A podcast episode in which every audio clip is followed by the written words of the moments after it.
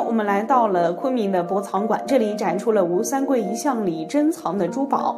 吴三桂呢，大家都不陌生啊。作为镇守边关的重要将领，李自成起义推翻明朝，并抢夺了他心爱的女人陈圆圆。平西王吴三桂冲冠一怒，为红颜，引清兵入关，然后写下了一段历史篇章啊。这个我们就不细说了。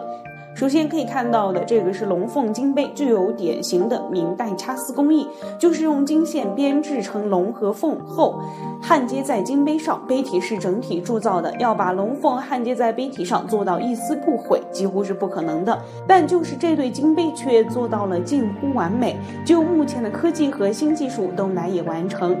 杯柄也是编制工艺和炸珠工艺结合，整个杯子造型端庄大气。这个龙凤图案也昭示了平西王称帝的野心，杯柄也刻有“平西王府”四字啊。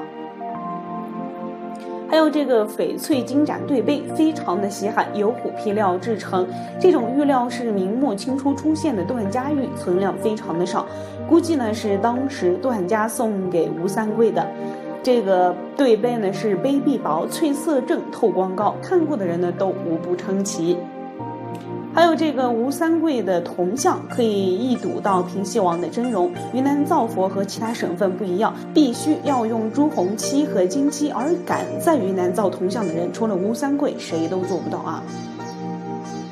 那据传呢，这三件珍宝呢，现在的估价已经是上亿元了。